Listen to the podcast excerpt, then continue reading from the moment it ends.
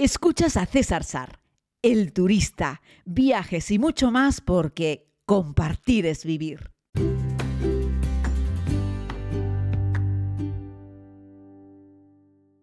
Saludos querida comunidad, bienvenidos a este tiempo de podcast.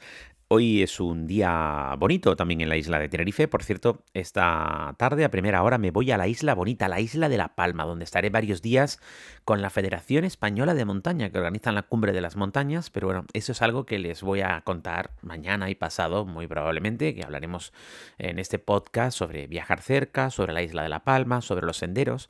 Pero preparando algunas cosas con los amigos de la, de la FEDME, de la Federación Española de Montaña, que por cierto tienen 270.000 federados, que se dice pronto, eh, me ha recordado algunos momentos en la vida en los que he podido subir alguna montaña o he hecho actividades de montaña, ¿no? No me considero un montañero como tal, ¿vale? Aunque he hecho algunas cosas, como subir al Manglixar, eh, es una montaña de 6.000 metros, 6.050 metros en Pakistán. Visteis esta historia en la segunda temporada de la serie y algunos de ustedes me habéis preguntado cómo fue la experiencia. Bueno, la experiencia fue maravillosa desde el punto de vista de la compañía aunque yo estaba grabando para la serie, en realidad yo estaba allí eh, de prestado. Es decir, yo me había sumado a una expedición organizada por Sebastián Álvaro, el amigo Sebas Álvaro, que sabéis que es el director y creador de Al filo de lo imposible. Además es un conferenciante maravilloso, escritor, eh, bueno, amigo de sus amigos, un tipo increíble. Me habéis escuchado hablar muy bien de él porque es un tipo íntegro de los pies a las cabezas y me parece un gran referente, no solo en el mundo de la montaña en España, que lo es, sino también como, como un gran humano y además un tipo con mucha cultura. Con él visité Irán por primera vez, en fin, es un tipo extraordinario, ¿no? El caso es que yo me sumo a esa actividad organizada por Sebastián Álvaro y aprovechando para filmar yo para la segunda temporada. Entonces nada, llegamos a Islamabad, eh, la capital de Pakistán, eh, donde yo ya había estado con él en, otras ocasiones anteriores. Y nada, con un grupo de porteadores, ellos estaban filmando también una cosa con, con, las, eh, con las niñas de, de, de que las primeras mujeres escaladoras en Pakistán, un tema muy interesante. Así es que yo estaba grabando para mi serie y ellos estaban haciendo un documental, ¿no? Y entonces nada, llegamos de Islamabad luego nos vamos hasta Escardú, ya como la ciudad que está a la puerta de las montañas, hablamos de la cordillera del Karakorum, de un gran desierto, todo de piedra, enorme, con unos montañones increíbles, con unos valles, pero que te dejan sin habla, eh, por donde pasa también el río Indo, que como bien explica Sebas, el Indo da nombre a un, eh, a un río, a un océano, a un continente, a una lengua y a una religión. O sea, todo eso viene del propio río Indo, ¿no? Y bueno, la verdad es que tiene un montón de historia que yo tampoco soy muy capaz de contarles, aunque bueno, en la, la historia que hice para la serie sí, ¿no? Entonces, esto lo que tiene es una caminata de aproximación hasta el Manglixar de varios días. No recuerdo muy bien, pero creo que eran cuatro o cinco días caminando, siempre ascendiendo, a veces de una forma más moderada y otra de una forma más importante, hasta que llegamos al final de esa caminata donde hay que pernoctar, eh, montar campamento, para eso están los porteadores. Eh, yo llevo como mi mochila pequeñita y el equipaje más grande lo llevan los porters, ¿no? Los porteadores, ¿no?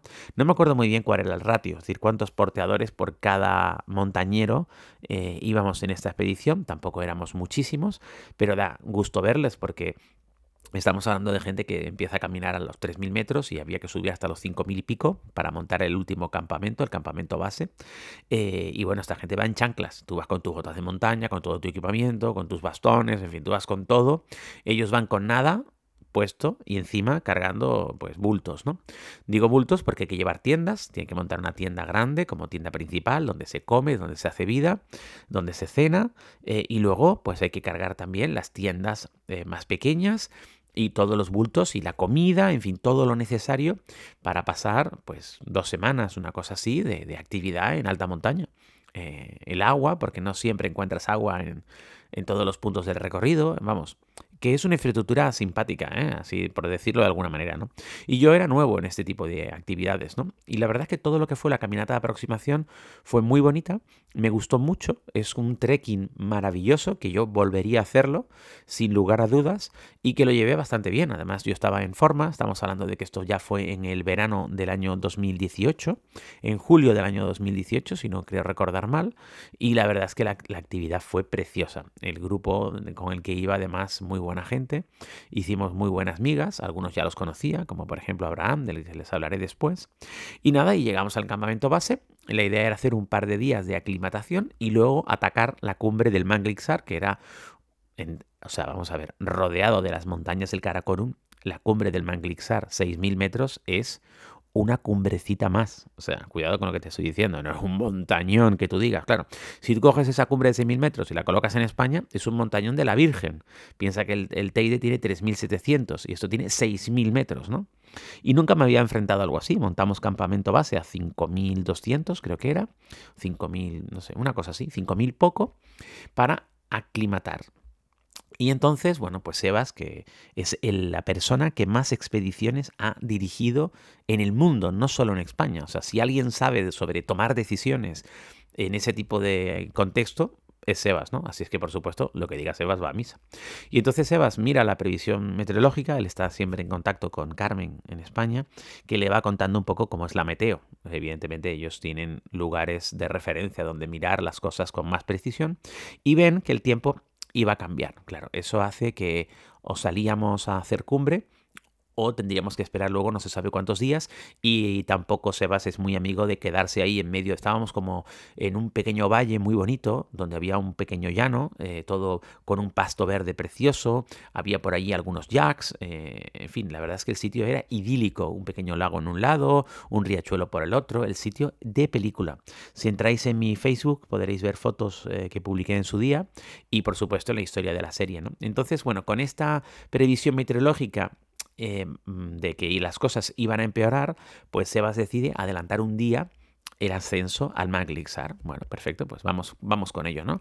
Entonces, nada, yo mm, despierto a la misma mañana que íbamos a ascender, pues un poco hinchado, porque, bueno, pues todavía no había aclimatado bien, a lo mejor había retenido un poco de líquidos, pero yo me encontraba fuerte, con ganas, de hecho lo podéis ver en el vídeo, estaba muy dicharachero, y entonces nada, empezamos a caminar a un ascenso muy suave, o sea, no tiene técnicamente una gran dificultad, aunque sí es cierto que pasábamos por una zona, no sé cómo se llama, pero con un montón de piedras sueltas enormes, piedras de origen volcánica, piedras mm, grandes como media persona, o sea, una piedra, unas piedras importantes, era la única dificultad entre comillas, y luego ya, eh, cuando llegas casi a la cumbre, ahí había un punto ya nevado donde la nieve se enterraba. Entonces, a medida que íbamos subiendo, pues claro, eh, bueno, tendrías que ver a Sebas, que ahora Sebas tiene más de 70 tacos.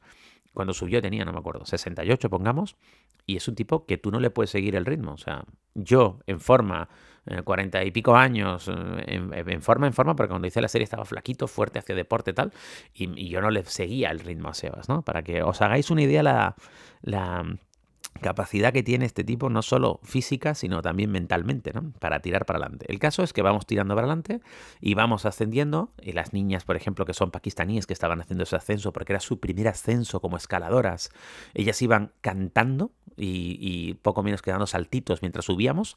Unas niñas que viven que han nacido a 3.000 poco metros de altura y que para ellas 3.000, 4.000, 5.000 metros es como estar en casa, ¿no?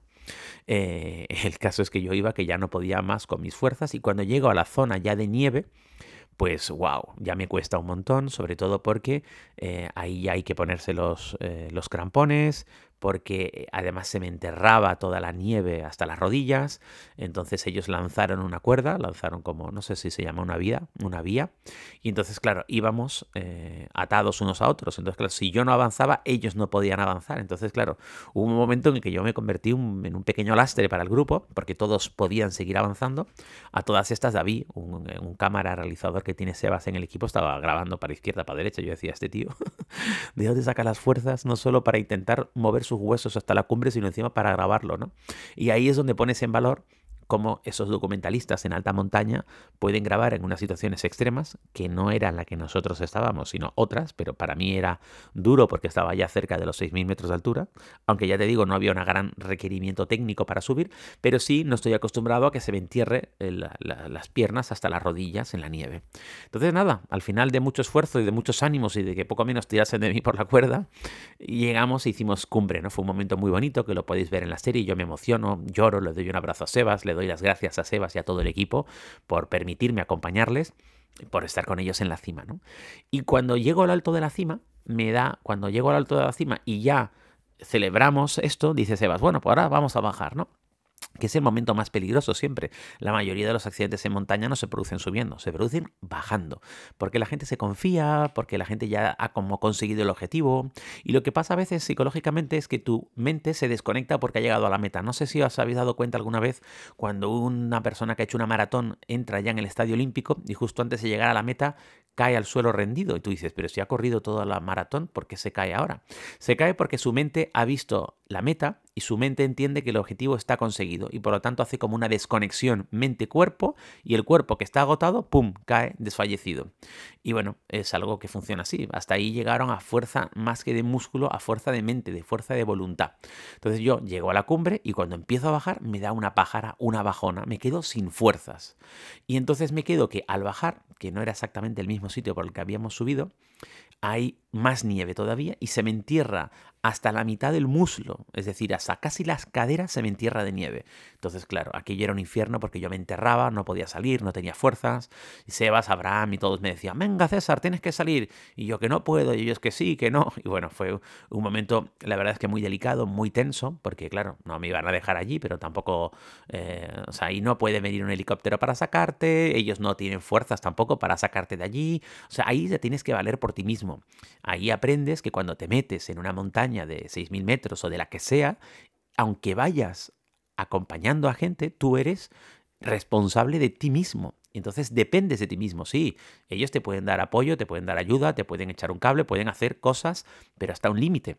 Eres tú y nada más que tú el responsable de lo que allí hagas eh, y que tienes que valerte por tus propias fuerzas para seguir adelante.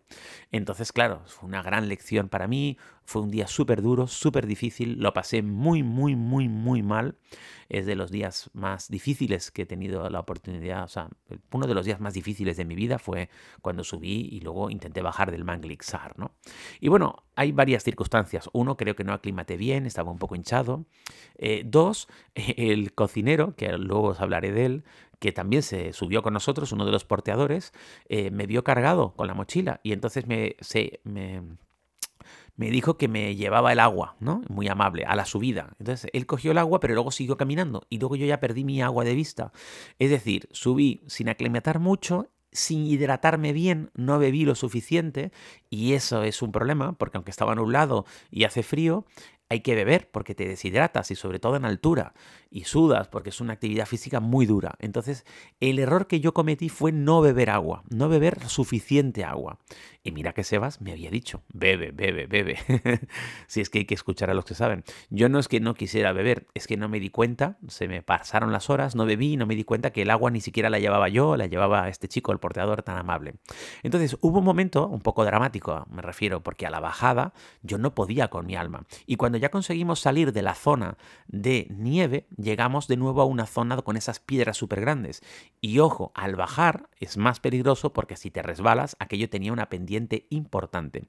Y yo andaba como medio borrachillo, es decir, eh, se ve que me faltaba un poco de oxígeno, estaba cansado, caminaba con dificultad, en fin, que si tú me dejas solo bajando por esa mm, morrena de piedras, es posible que no baje o que me pegue un tortazo o, algo peor.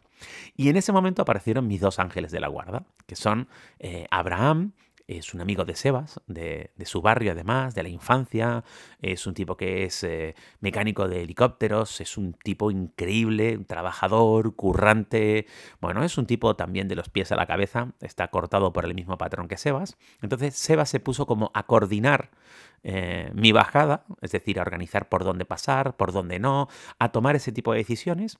Abraham se puso en la parte de atrás mía y me agarraba eh, con fuerza eh, el arnés que yo llevaba y la chaqueta que yo llevaba para evitar que cuando mi cuerpo se fuese a caer para un lado me pegase una torta espectacular.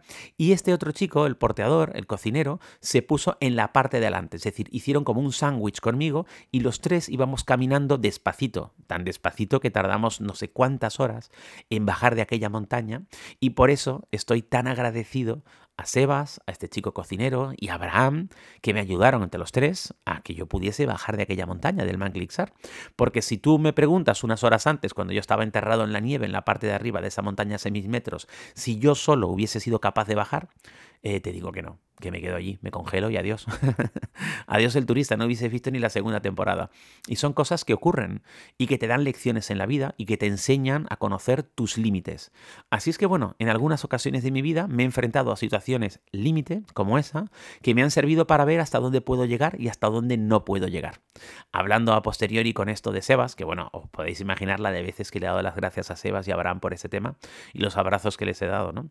Eh, ellos me dicen que sí, que ellos creen que lo que me falta es, a lo mejor era entrenamiento, haber bebido más agua y que por supuesto que intente de nuevo subir una montaña de 6.000 metros. Yo la verdad es que no me veo. Creo que no soy un montañero de altura. Y tienen todo mi reconocimiento estos amigos que sí son capaces de hacerlo. Pero yo sinceramente me cuesta me costó muchísimo bajar de aquella montaña. Podría tirarme el rollo, podría ir de tipo aventurero, podría decir que soy la caña. Pero yo creo que es bueno y honesto reconocer cuáles son nuestras limitaciones. Y esa era una de mis limitaciones. Pero allí estuve, en lo alto del Manglixar, una montaña que lleva mi nombre en Pakistán, pero sobre todo, más increíble que poder estar ahí arriba y tener una vista espectacular a la cordillera del Karakorum fue la compañía con la que pude disfrutar de esa aventura. Hoy son unos excelentes amigos. Muchas gracias. Mañana regreso con más historias.